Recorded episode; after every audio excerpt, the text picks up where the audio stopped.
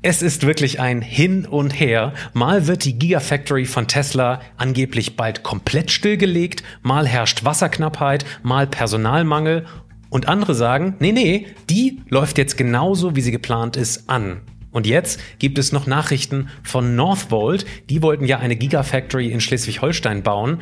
Dort schaut man sich jetzt wohl auch nach anderen Standorten in den Vereinigten Staaten um. Grund dafür angeblich die hohen deutschen Strompreise. Kurz gesagt, es herrscht Chaos, zumindest in der Kommunikation. Und deshalb sprechen wir heute hier mal über Gigafactories in Deutschland und versuchen da so ein bisschen Ordnung reinzubringen. Geladen, der Batterie-Podcast mit Daniel Messling und Patrick Rosen.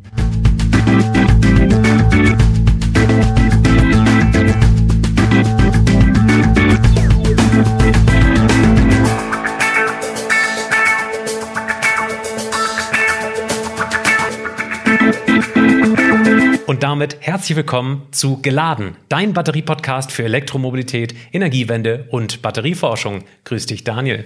Hallo Patrick. Bevor wir starten, liebes Publikum, nochmal eine kleine Ansage oder Bitte von uns. Abonnieren Sie doch diesen Podcast sehr gerne und bitte bewerten Sie unseren Podcast in Ihrer Podcast-App. Das würde uns auf jeden Fall sehr, sehr freuen. Ansonsten Themenwünsche oder auch Vorschläge gerne wieder an patrick.rosen.kit.edu oder daniel.messling.kit.edu. Und damit starten wir. Patrick, stell doch mal unseren Gast vor. Wir sprechen heute mit einem der deutschen Experten für Batterieproduktion und Produktionstechnik. Willkommen im Podcast Dr. Heiner Heimes aus Aachen. Grüß Sie. Schönen guten Tag, Herr von Rosen. Hallo, Herr Messling. Herr Heimes, ich stelle Sie kurz vor. Sie sind geschäftsführender Oberingenieur der Einrichtung PEM an der RWTH Aachen. PEM steht für Production Engineering of E-Mobility Components und ist gleichzeitig ein Lehrstuhl, an dem Sie gemeinsam mit Professor Kamker zuständig sind für die strategische und operative Führung. Ihr Forschungsgebiet umfasst dabei die Produktionstechnik der Lithium-Ionen-Batterie. Aber als erste Frage natürlich müssen wir Ihnen die Frage stellen, wie sehen Sie denn die derzeitige oder das derzeitige Planungschaos unter den deutschen Gigafactories? Ist das wirklich so oder machen sich da mal wieder die ewigen Kritiker der Batteriewelt ein bisschen zu wichtig. Ja, ähm, vielen Dank erstmal für die für die Einladung in den äh, Podcast. Ähm, ja, gehen wir da mal direkt drauf ein, Herr von Rosen. Sie hatten gesagt, es herrscht Chaos rund um das Thema Zellproduktion, Gigafactories, und da würde ich ein Stück weit widersprechen. Ähm, es mag sicherlich das eine oder andere Thema im Bereich der Kommunikation geben, aber in Summe, wenn ich die Situation beschreibe, herrscht nicht Chaos, sondern es herrscht Aufbruchstimmung.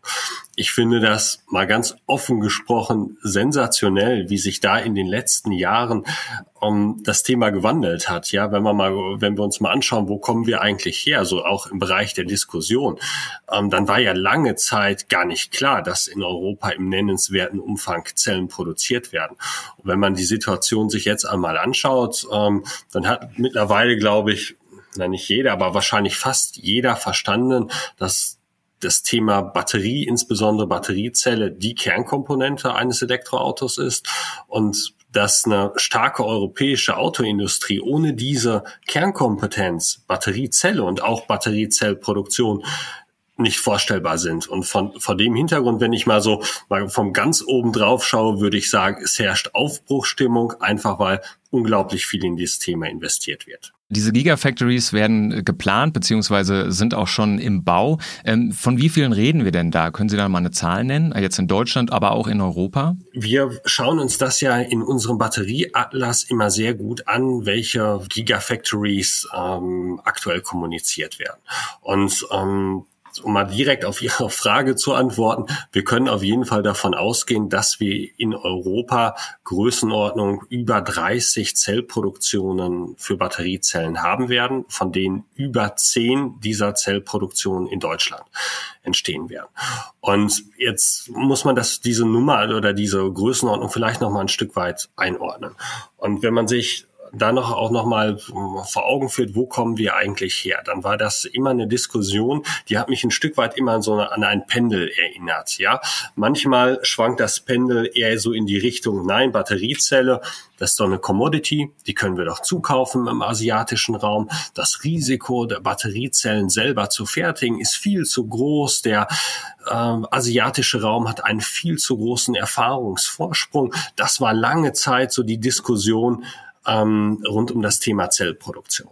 Und dieses Pendel schwingt so langsam oder ist eigentlich, wenn man mal ganz ehrlich ist, insbesondere in den letzten Jahren sehr stark in die andere Richtung ähm, ausgeschwungen, wo immer mehr Unternehmen jetzt erkennen, okay, wir kommen über um das Thema Zellproduktion nicht, äh, nicht drumherum. Und da gibt es ja gute Gründe für. Der Krieg in der Ukraine und der dadurch bedingte Kritizität rund um das Thema Lieferketten, der, die ganzen Lockdowns, die in China aktuell noch vorherrschen, die Lieferketten gefährden. Wir hatten in der Vergangenheit die Verstopfung des Suezkanals, die Lieferketten durcheinander gewirbelt haben. Und all das sind natürlich schon dramatische Ereignisse, die zeigen, dass eine sichere Versorgung mit dieser wichtigen Komponente Batteriezelle nicht sicher sind. Und vor dem Hintergrund ist es für mich verständlich, aber ganz offen gesprochen auch erfreulich, dass wir über 30 dieser Vorhaben in Europa aktuell haben. Ich muss da aber noch einen Satz nachschieben. Denn das sind Planungsvorhaben. Das muss uns allen bewusst sein. Wenn ich jetzt hier diese Hausnummer 30 oder über 30 mal in den Vordergrund stelle, es sind Planungsvorhaben. Das heißt, die sind noch nicht realisiert. Genau, wir würden uns das natürlich auch hoffen, dass diese Gigafactories entstehen. Ich muss jetzt aber trotzdem nochmal nachhaken. Sowohl Northvolt als auch Tesla oder Warta zum Beispiel haben in der letzter Zeit auch dann da so ein bisschen zurückgerudert, was diese Pläne angeht. Ähm, halten Sie es für komplett ausgeschlossen, dass das nicht in der nächsten Zeit dann vielleicht aus den zehn Gigafactory-Standorten dann doch mal fünf werden vielleicht? Also eine Halbierung glaube glaube ich nicht. Ähm Zumindest nicht, was die Anzahl der Standorte angeht. Man muss da vielleicht etwas tiefer nochmal noch mal graben. Mit jedem Standort ist ja sozusagen eine prognostizierte Gigawatt Stundenanzahl als Jahresoutput hinsichtlich des Produktionsvolumens verbunden. Und ähm, da gibt es, glaube ich, im Moment in der Tat sehr ambitionierte Vorhaben. Ob sich die dann in der Größe realisieren lassen, das wird, wird sich zeigen. Aber da sehe ich auch keine Kritizität drin, denn ähm, wenn ein Unternehmen X sagt, wir möchten 100 Gigawattstunden äh, Produktionsoutput äh, pro Jahr haben, dann ist das ja nicht so, dass ähm, das eine Null- und Eins-Entscheidung ist, im Sinne von das Unternehmen kann diese 100 Gigawattstunden aufbauen oder nicht, sondern das wird ja im Laufe der Jahre dann systematisch hochgefahren. Man startet da beispielsweise mit den etwa 4 Gigawattstunden, das ist sozusagen eine untere Grenze, für die sich eine Gigafactory letztendlich wirtschaftlich betreiben lässt. Und man fährt das dann sozusagen systematisch hoch. Und von daher glaube ich nicht, dass so viele Standorte nicht realisiert werden, sondern ich könnte mir eher vorstellen, dass die ganz großen Ankündigungen von 100 Gigawattstunden vielleicht nicht realisiert werden, sondern dass man dort konservativer vorgeht, als man geplant hat. Aber wenn Sie jetzt mal schätzen müssten, ähm, was würden Sie so als Output an Gigawattstunden sehen, so jetzt auf Deutschland bezogen, wenn wirklich diese Pläne mal umgesetzt werden von diesen 10 Gigafactories? Wir gehen davon aus, dass wir in etwa 20 Gigawattstunden aktuell an Produktionskapazität haben. Jetzt kann man ja auf der anderen Seite auch mal die Frage stellen, wie viel benötigen wir denn? Ja, also was ist sozusagen eine sinnvolle Anzahl an Gigawattstunden, die wir überhaupt verwerten können? Und das kann man ja insofern zurückrechnen, indem man sich mal hinterfragt, wie viele Fahrzeuge produzieren wir in Europa pro Jahr. Das sind in etwa acht Millionen. Äh, die jährlich ähm, produziert, schrägstrich neu zugelassen werden. Und wenn man dann mal eine Annahme trifft, dass die in der Perspektive, wir wissen ja, im Jahr 2035 ist das ähm, aus für den Verbrennungsmotor äh, jedenfalls der mit fossilen Energien betrieben wird, ähm, ähm, beschlossen. Und wenn sozusagen die gesamten Neuzulassungen elektrifiziert würden, wie viel benötigt man dann? Und dann ist man so vielleicht Größenordnung 500, 600, vielleicht 700 Gigawattstunden, die wir pro Jahr brauchen. Das hängt so ein bisschen dann auch von der Batteriegröße ab. Und aktuell sind 1000 Gigawattstunden in der Planung. Und vor dem Hintergrund sind wir im Moment in einer komfortablen Situation, dass wenn nicht alle Vorhaben realisiert werden, wir immer noch eine sehr, sehr gute Basis haben. Und vor dem Hintergrund glaube ich, dass Europa, die europäische Batterieindustrie da auf einem sehr, sehr guten Weg ist. Sind denn die ganzen Batterien, die mal produziert werden sollen in Europa, sind die größtenteils für die E-Mobilität vorgesehen, wie Sie es gerade gesagt haben? Oder gibt es dann nicht auch andere Batteriemärkte, die genauso am Wachsen sind? Es gibt andere Batteriemärkte. Wir haben da sicherlich den Bereich der Consumer Electronics, der stationären Energiespeicher, der Power Tools.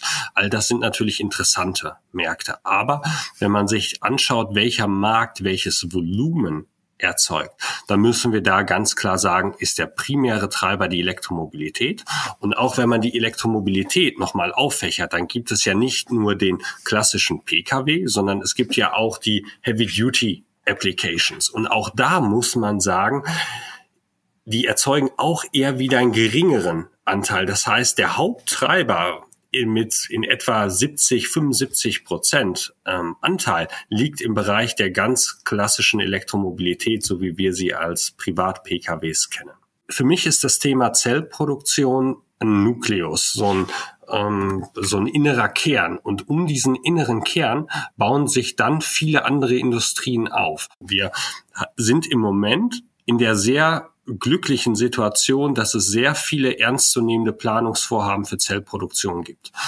Und weil es die gibt, hat beispielsweise der europäische, der deutsche Maschinen- und Anlagenbau sehr gute Ausgangssituationen, Maschinen und Anlagen in diese, für diese Zellproduktion herzustellen. Weil es diese Zellproduktion gibt, brauchen wir das Material für diese Zellproduktion. Das heißt, die Komponentenlieferanten haben die Möglichkeit, sich in Europa zu etablieren. Weil wir das Material brauchen und das Material endlich ist, brauchen wir sozusagen auch eine gute Batterie-Recycling-Industrie. Und auch die hat es deutlich leichter, äh, sich in Europa zu etablieren, wenn wir eine gute Zellproduktion haben. Und von daher will ich einfach dafür sensibilisieren, es geht nicht nur um das Thema Batteriezellproduktion, sondern wenn das in Europa gelingt, können viele andere Industrien auch gelingen.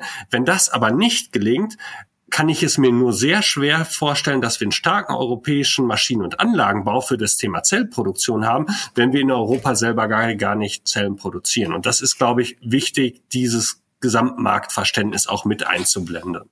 Ähm, jetzt vielleicht nochmal zum Investitionsvolumen. Haben Sie da vielleicht mal eine Zahl? Also wenn wir jetzt äh, auf Deutschland schauen, auf diese Bauvorhaben, in welchen Größenordnung bewegt sich sowas? Die, die Investitionsvolumina, die werden immer angegeben in Euros pro Gigawattstunde. Also wenn ich eine Gigawattstunde Jahresoutput haben möchte, dann kann man dort einen, ähm, ein entsprechendes Investitionsvolumen ähm, einplanen. Und da muss man ganz offen und transparent sein.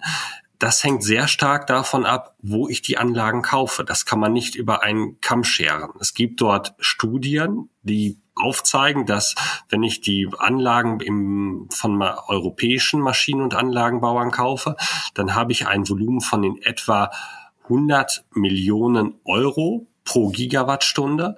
Wenn ich die Anlagentechnik im, beim asiatischen Anlagenbauer kaufe, liege ich in etwa bei 50 Millionen Euro pro Gigawattstunde. Jetzt muss ich da aber ein ganz großes Ausrufezeichen insofern hintersetzen, nicht, dass das falsch verstanden wird. Man darf eine Investitionsentscheidung nicht nur auf Basis des CAPEX abhängig machen hinsichtlich des Initialinvests, sondern da gibt es ganz viele andere Faktoren, die ebenfalls ähm, hineinspielen, so dass wir dort zwar eine, eine größere Spanne haben hinsichtlich des initialen Invests, aber ein höherer Invest durch höhere, äh, durch europäische Maschinen- und Anlagenbauer ist nicht zwingend nur auf höhere Personalkosten zurückzuführen, sondern ist auch darauf zurückzuführen, dass die Produktionstechnologie, die da zum Einsatz kommt, einen ganz anderen State of the Art hat als im asiatischen Bereich und im Umkehrschluss beispielsweise zu längeren Lebensdauern der Batterien führen kann, zu einem geringeren Produktionsoutput, zu einer höheren Effizienz in der Produktion.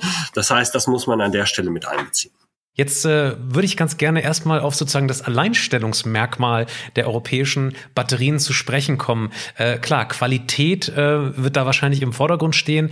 Ähm, auf der anderen Seite natürlich die Nachhaltigkeit. Aber ähm, werden diese Batterien nicht auch immens teuer sein im Vergleich zu den asiatischen Batterien? Und da wieder die Frage, kann man diese Batterien denn sozusagen in der Welt verkaufen, wenn sie so teuer sind? Vielleicht haben Sie auch da eine Hausnummer? Man muss, glaube ich, die Frage stellen, wo kommen die Kosten her für eine Zellproduktion. Und ähm, eine Zellproduktion ist ja im ganz großen Maßstab automatisiert. Das heißt, dort die Annahme zu haben, dass die Personalkosten einen signifikanten Anteil einnehmen würden, das wäre sicherlich nicht zulässig. Ähm, die Kosten für eine Zelle werden vor allem darüber definiert ähm, hinsichtlich der Materialkosten. Die Materialien, die ich einkaufen muss, die ähm, betragen in etwa 80 Prozent der Zellkosten und 20 Prozent entfallen dann auf die Produktionskosten. Wenn wir uns mal diesen großen Bereich der 80 Prozent der Materialkosten anschauen, dann kann man da die Annahme haben, die Materialien werden auf dem Weltmarkt gehandelt. Ja, da wird es, die werden sicherlich alle zu ansatzweise gleichen Bedingungen kaufen können. Sicherlich gibt's da dann auch Unterschiede, je nach Menge, die man abnimmt und je nach Vertrauensbasis vielleicht, auf der man zusammenarbeitet, aber im Prinzip gibt's da Weltmarktpreise für.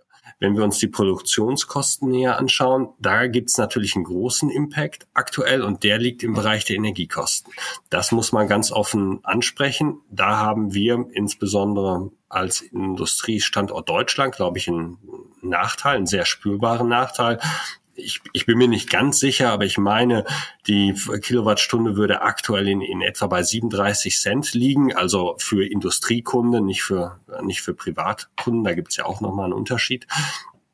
Ähm, genau, das ist natürlich signifikant mehr als beispielsweise in den USA.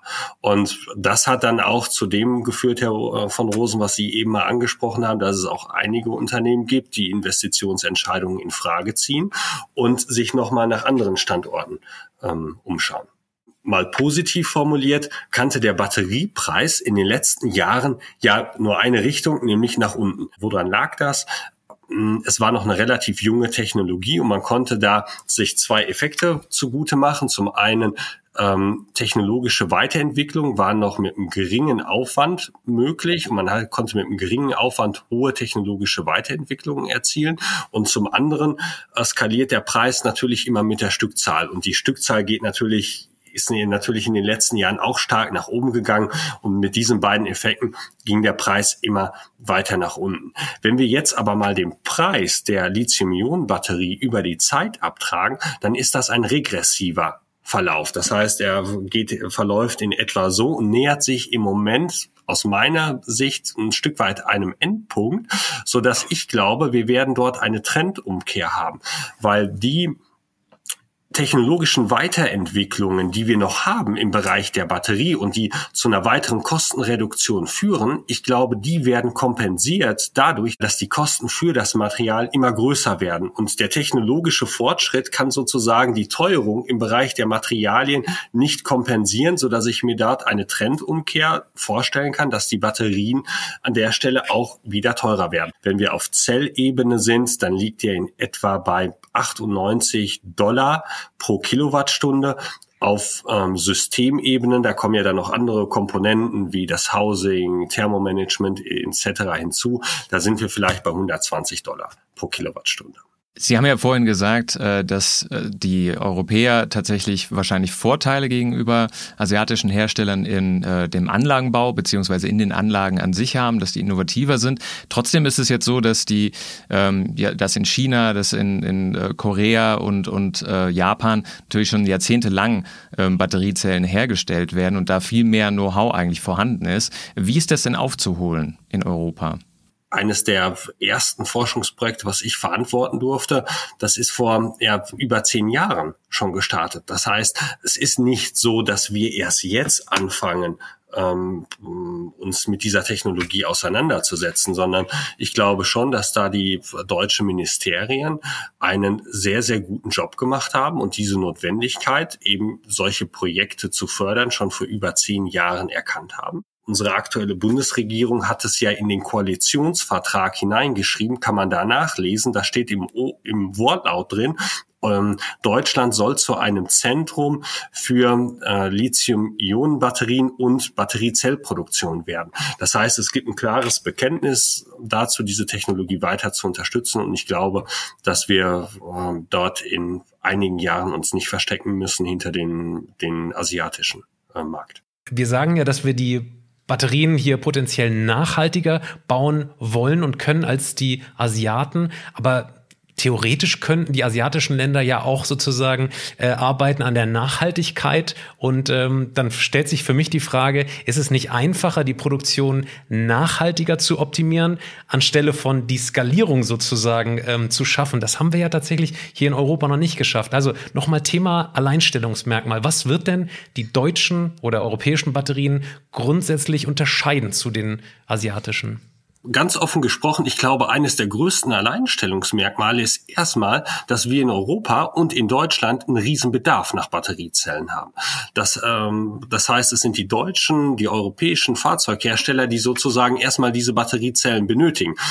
Und vor dem Hintergrund ähm, ist es sicherlich so, wenn die Batteriezellen, die wir in Europa produzieren würden, erstmal genauso gut wären wie die, die im asiatischen Markt wären und wir selber den Bedarf haben, wäre es irgendwo naheliegend, wenn wir dann auch die selbstproduzierten verwenden ähm, würden. Das heißt, ich, auf, weil wir diesen sehr hohen Bedarf haben nach Batteriezellen, ist, ist es die Frage, ist sozusagen die Frage, glaube ich, erlaubt, inwiefern die äh, Notwendigkeit vorherrscht, ein zwingendes Alleinstellungsmerkmal zu haben.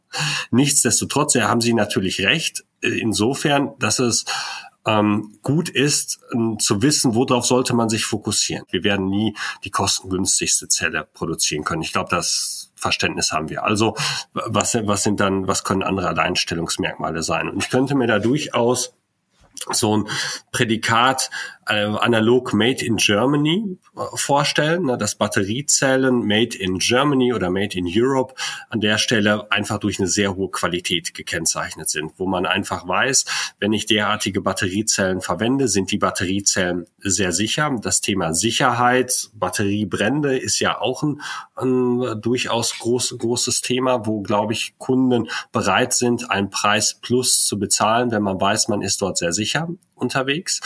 Und ein weiteres Alleinstellungsmerkmal ist natürlich die, das Thema der Nachhaltigkeit, entspricht natürlich voll der aktuellen Generation, die auf das Thema Nachhaltigkeit einen großen Wert legen und die auch schon bei anderen Produkten gezeigt haben oder alltäglich zeigen, dass die Konsumentin, der Konsument bereit ist, etwas mehr zu bezahlen, wenn man weiß, es ist nachhaltig oder ökologisch gerecht produziert. Und da kann ich mir durchaus vorstellen, dass wir dort in Europa in der Tat eine Vorreiterrolle im Bereich Zellproduktion einnehmen können. Da muss ich jetzt doch nochmal kritisch nachfragen, also was die Qualität angeht. Ähm, wir haben jetzt ja auch in den letzten Folgen öfter über CATL, den größten äh, Batteriebauer der Welt, gesprochen, der im Prinzip nahezu monatlich, äh, kann man schon fast sagen, Innovationen auf den Markt bringt oder beziehungsweise ankündigt.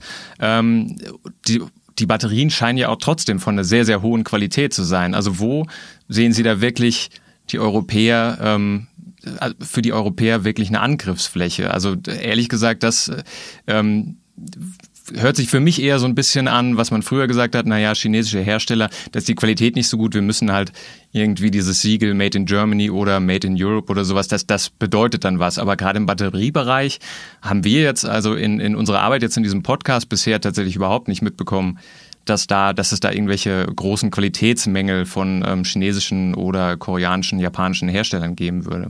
Qualität äußert sich ja im Bereich der Batteriezelle vor allem ähm, über die Lebensdauer.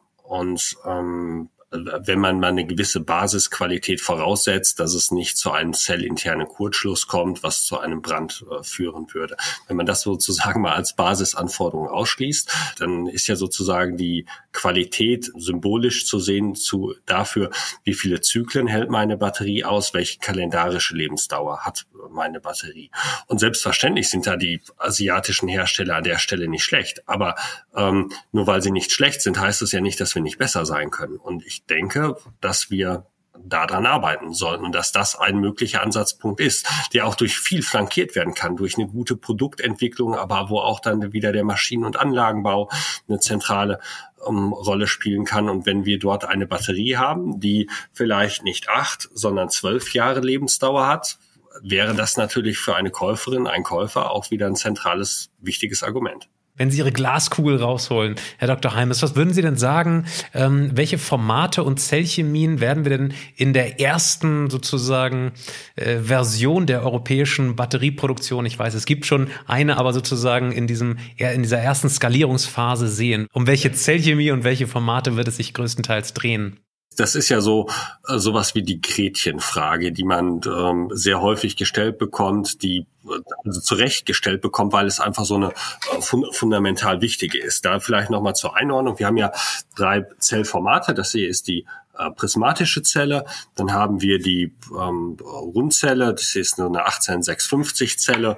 Und ähm, wir haben die äh, Pouchzelle. Diese drei Zellformate stehen alle untereinander im technologischen Wettbewerb, ähm, weil alle drei eingesetzt werden können. Jetzt gibt es viele Studien, Analysen, welche setzt sich durch, weil das ja jetzt insofern eine zentrale Frage ist. Jetzt fragen sich die Maschinen- und Anlagenbauer, auf welche Technologie soll ich setzen? Ja, ich kann nicht Anlagen, Zellassemblierungsanlagen für alle drei Zelltypen ausentwickeln. Also will ich ja sozusagen den nehmen, der die höchste Wahrscheinlichkeit hat, dass der sich durchsetzt.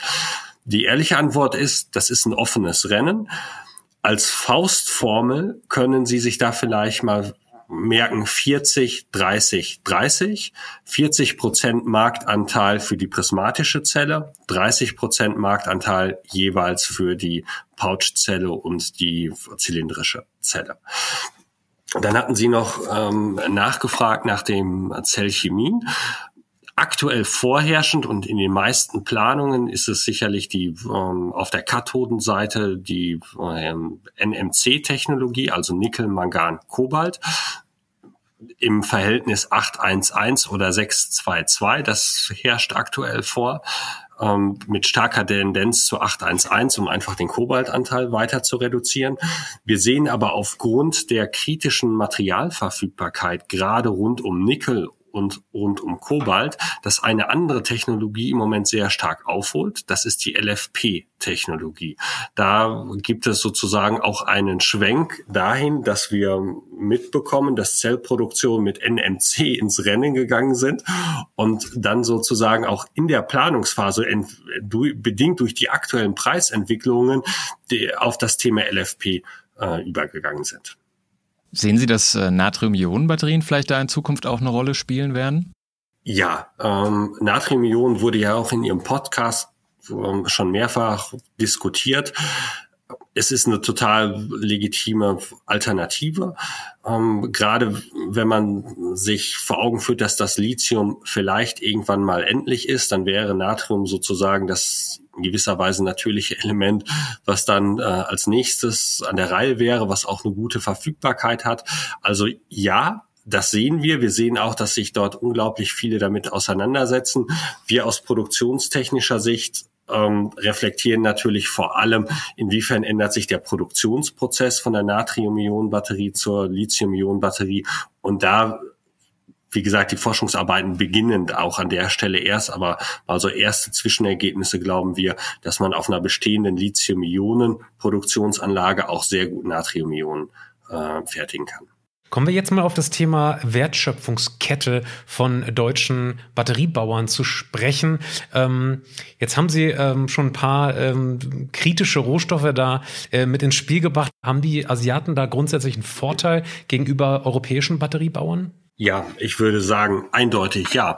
Wenn wir mal auf die bestehen, also unter der Annahme, wir gucken, wir schauen uns jetzt eine NMC-Technologie an, dann muss man leider sagen, wir haben in Europa keine großen Nickelvorkommen, wir haben keine großen Kobaltvorkommen, ähm, wir haben keine zumindest keine großen aktuell verfügbaren Lithiumvorkommen. Auch da gibt es ja Ansätze im Rheingraben, das beispielsweise zu, zu gewinnen.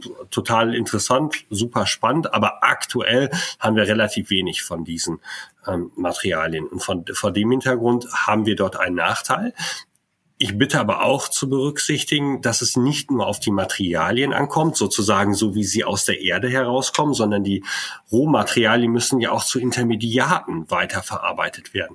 Und da glaube ich schon, dass wir dort dann wieder in Europa glänzen können im Sinne einer sehr starken chemischen, prozesstechnischen Industrie, die genau das abbilden kann, sozusagen aus den Rohmaterialien, wie sie aus der Erde kommen, dann die entsprechenden Intermediate zu erzeugen, die dann wieder in Zellproduktion zum Einsatz kommen. Aber trotzdem so in Zukunft, ähm, wo sehen Sie da die, die größten Herausforderungen? Bei welchen Rohstoffen konkret? Eindeutig Kobalt. Ähm, ich, denke, das wird den wird, wird vielen Zuschauerinnen und Zuschauern von Ihnen bestens vertraut sein. Kobalt wird nur im, ja, im Kongo oder fast nur im Kongo gewonnen. Da gibt es sehr instabile Verhältnisse. Stichwort Kinderarbeit äußerst kritisch zu betrachten. Ähm, das ist sicherlich eines der Hauptpunkte. Und wo wir auch nicht drum herum kommen um die Diskussion des Nickels. Ähm, wenn Sie sich die Entwicklung des Nickelpreises mal im letzten Jahr anschauen, dann gab es dort kurzzeitig einen Peak auf über, ich glaube, 100.000 Dollar pro Tonne ihre Dimensionen. Und das lag, lag, schrägstrich liegt daran, dass viel Nickel aus Russland kommt. Mittlerweile ist von diesem starken Peak nicht mehr viel äh, übrig geblieben, aber wir sind noch schätzungsweise 20 Prozent über dem ähm, Preis ähm, vor, vor, dem, vor dem Krieg in der Ukraine. Und vor dem Hintergrund ist sicherlich Kobalt und Nickel als sehr kritisch zu betrachten.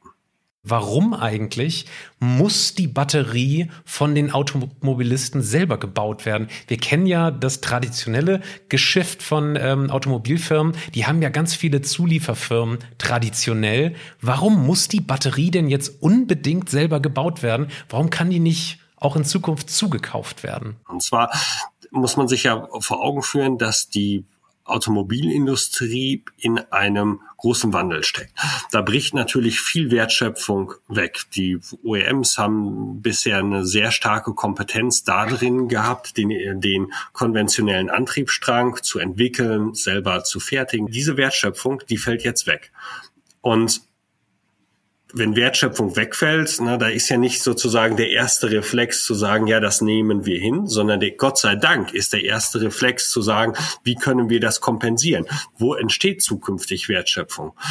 Ja, und schauen wir uns das Elektroauto an. Wo entsteht da denn Wertschöpfung? 40 Prozent oder in etwa 40 Prozent der Kosten, die jeder von uns für ein Elektrofahrzeug zahlt, entfallen auf die Batterie. Das heißt, da entsteht die Wertschöpfung.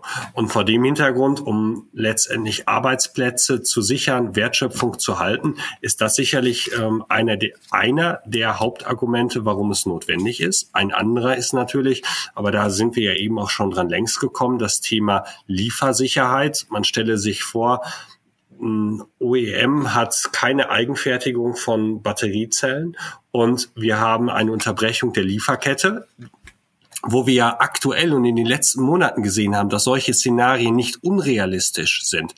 Und dann stehen die Bänder.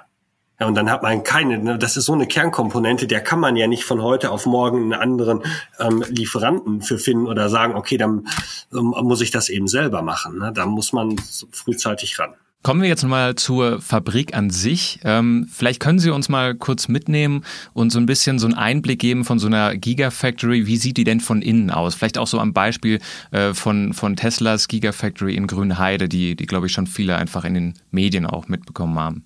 Das ähm, Schöne ist, dass eine Batteriezellproduktion relativ standardisiert ist. Das heißt, ich muss das jetzt nicht am Beispiel von Tesla machen, sondern ich kann das allgemein ähm, darstellen, weil bestimmte Gewerke sehr ähm, redundant im Sinne von wiederkehrend sind.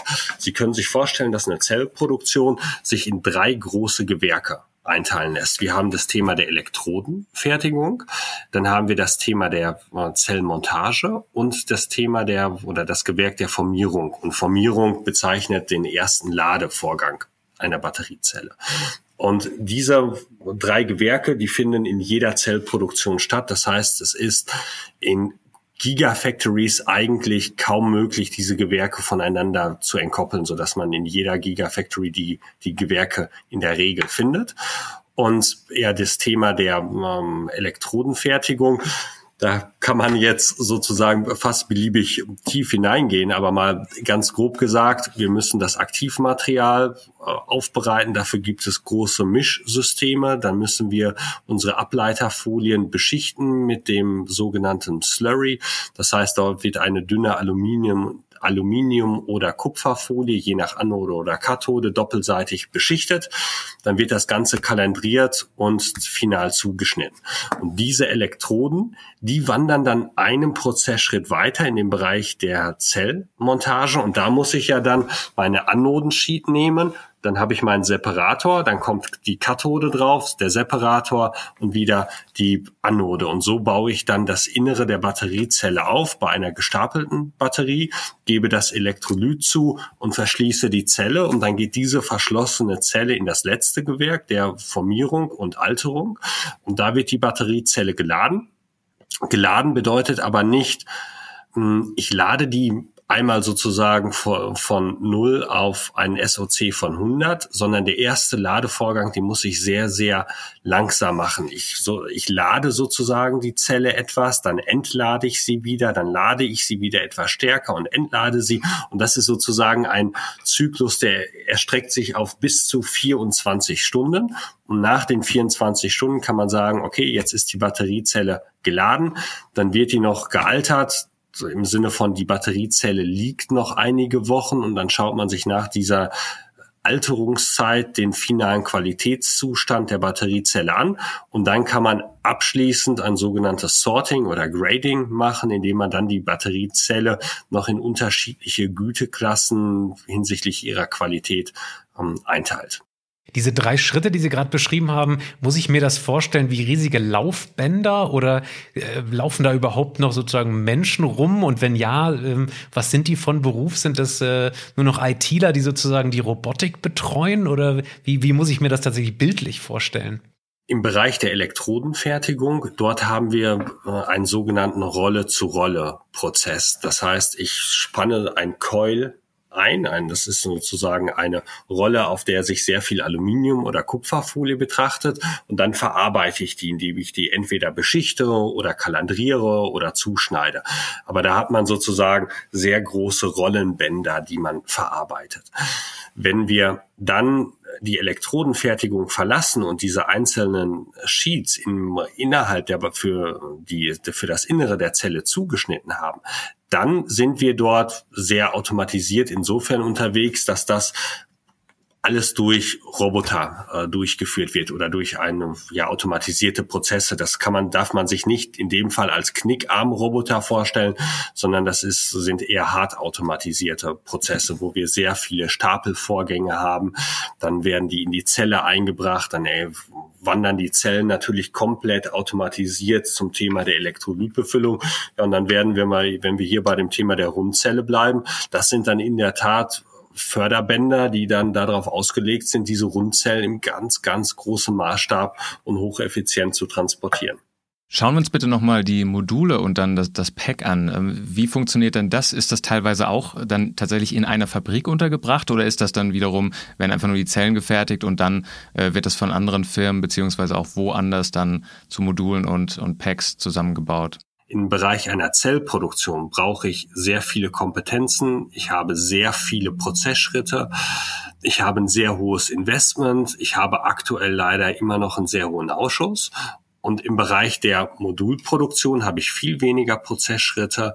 Es ist sehr viel ähm, Automatisierung. Es sind sehr viele Klammer auf gut beherrschbare Montageprozesse.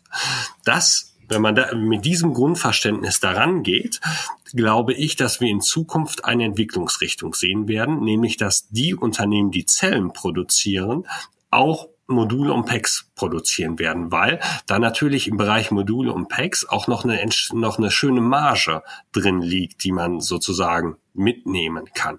Gerade wenn man des, den komplexen Part schon beherrscht und man weiß, okay, jetzt kommt sozusagen hinten dran noch ein relativ sicherer Prozess mit einem vergleichsweise überschaubaren Invest, immer in Relation zur Zellproduktion zu sehen, nicht absolut.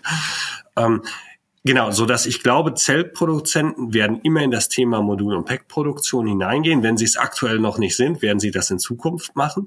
Währenddessen es auch Unternehmen gibt, die sich ausschließlich auf den Modul- und Packbau fokussiert haben. Ich glaube, die werden es nicht aktuell, aber in der Perspektive eher schwer haben, weil die können nicht so einfach sagen, okay, jetzt ähm, baue ich auch noch die Zelle selber. Das funktioniert sozusagen nicht. Und wenn die einen stärkeren Druck bekommen, weil die Zellhersteller sich den Modul- und Pack-Produktionsmarkt immer stärker erschließen, hm, könnte ich mir vorstellen, dass da zukünftig eher ein Druckmoment entsteht. Und genau mit so einem Pack-Hersteller haben wir in unserem englischsprachigen Podcast namens Battery Generation schon gesprochen, Herr Dr. Heimes. Ähm, da haben wir mit James Eaton von der Firma Ionetic gesprochen. Liebe Zuhörerinnen und Zuhörer, wenn Sie daran interessiert sind, unter dem Podcast haben wir diese Folge von Battery Generation nochmal verlinkt. Sie haben gerade über eine noch relativ hohe Ausschussrate bei der Zellfertigung gesprochen. Wie hoch ist die denn so ungefähr im Moment? Das ist eine sehr, sehr gute äh, Frage. Da kann ich Ihnen keine belastbaren Zahlen nennen, weil die nicht veröffentlicht werden. Ähm, Sie können sich vorstellen, versetzen Sie sich in die Situation, Sie sind ein Zellhersteller und produzieren Zellen und selbstverständlich haben Sie einen Ausschuss. Das ist ja vollkommen klar. Die Frage ist ja nur, wie groß ist der? Und wenn man in bilateralen Gesprächen ist, dann ist man schon, bekommt man schon von ganz unterschiedlichen Perspektiven gespiegelt, dass der noch im nennenswerten Umfang ist. Es ist nur schwer, da eine belastbare Zahl zu nennen, weil kein Unternehmen ist dazu verpflichtet, den zu veröffentlichen. Und wenn der nicht gut ist, wird er natürlich auch nicht veröffentlicht. Ja. Jetzt sprechen Sie mit Nichtwissenschaftlern und wie gesagt mit Nichtingenieuren. Ähm, Jetzt äh, als Anlagenbauer entwickeln Sie möglichst effiziente Wege, wie man eine Batteriefabrik baut. Ähm, da gibt es doch bestimmt schon Unternehmen, die sozusagen schlüsselfertig diese Gesamtsysteme, Gesamtfabriken hinstellen und dann nur noch an den Eigentümer, an den Betreiber übergeben, oder? Nein, äh, gibt's nicht. Das, das ist total verrückt, weil es ja Ihre Frage impliziert ja schon, dass das naheliegend wäre, dass es die geben würde, weil es wäre ja ein Riesenvorteil, wenn wir in Europa Anlagenbauer hätten oder viele Anlagenbauer hätten, die das können. Ja, jetzt will ich das nicht absolut sagen, weil vielleicht gibt es doch einen, der für sich den Anspruch hat, ich kann alle Anlagen selber herstellen, vom Mischen, was Kalandrieren bis zur Formation. Mir ist da jetzt ganz offen gesprochen kein europäischer Anlagenbauer bekannt. Und das ist aber eine, das bedeutet aber, dass da auch noch sehr viel Potenzial gehoben werden kann. Ja, wenn es da gelingen würde, ähm, sozusagen ein starkes Konsortium aufzubauen, vielleicht von Paaranlagenbauern, die aktuell Pro Experte in den einzelnen Prozessschritten sind. Und wenn die sich zusammentun und sozusagen eine Allianz schmieden, um dann zu sagen, okay, wir haben, wir haben eine Ansprechpartner, einen Ansprechpartner, eine Firma, die dahinter steckt und ins Risiko geht, sozusagen die ähm, Anlagen turnkey zu liefern, wäre das, glaube ich, ein toller Mehrwert, den man da möglichen Zellproduktionen liefern, äh, bieten könnte. Also von daher, nein, gibt es noch nicht, in Europa jedenfalls noch nicht, bedeutet aber, können wir noch was holen.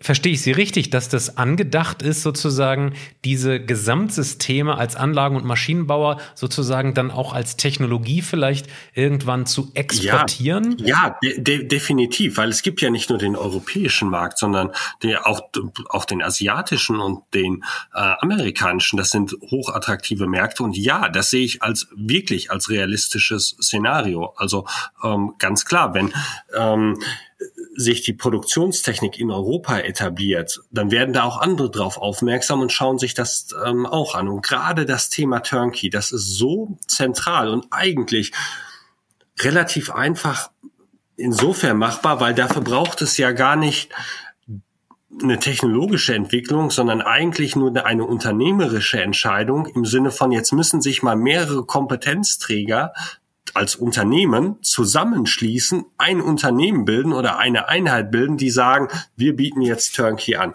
Äh, Wäre wär ein phänomenaler Mehrwert. Wenn Sie jetzt mal die Welt der Batterie äh, sozusagen Expertise anschauen, dann haben wir ja sozusagen traditionell Zellchemie, ähm, jetzt so ein bisschen dieses Ingenieurswesen, was sozusagen in letzter Zeit sehr viel Aufsehen erregt. Was sind denn so Disziplinen, zum Beispiel Leistungselektronik? Kann das auch so eine deutsche, europäische Stärke sein innerhalb der, der Produktion von Batterien? Ja, ähm, Leistungselektronik ist sicherlich auch ein sehr, sehr, sehr wichtiges Thema.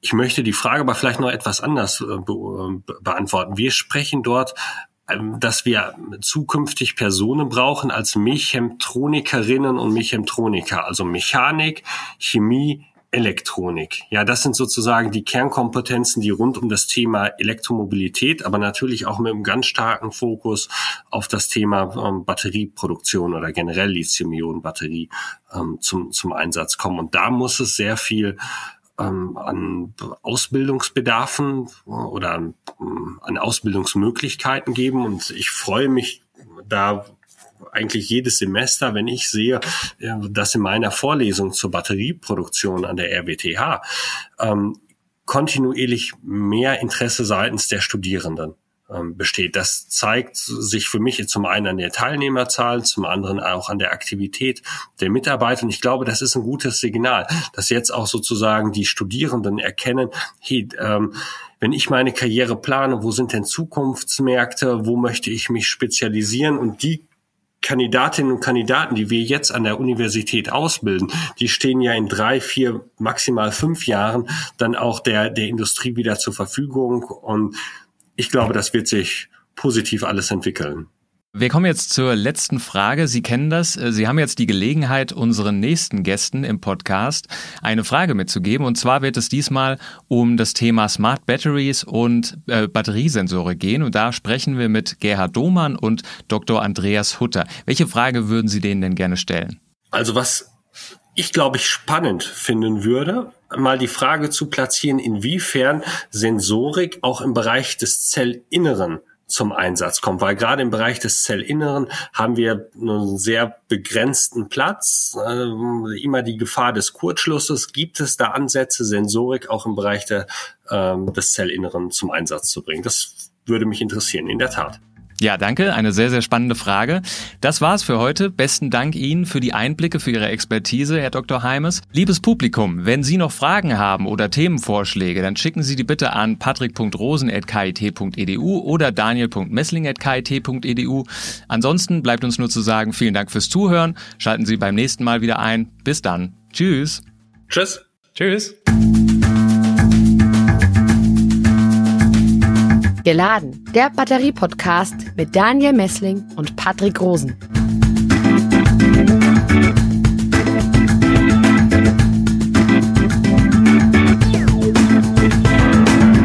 Dieser Podcast wurde produziert vom Center for Electrochemical Energy Storage Ulm und Karlsruhe, kurz Celeste einer Forschungsplattform des Karlsruher Instituts für Technologie, der Universität Ulm und des Zentrums für Sonnenenergie und Wasserstoffforschung Baden-Württemberg.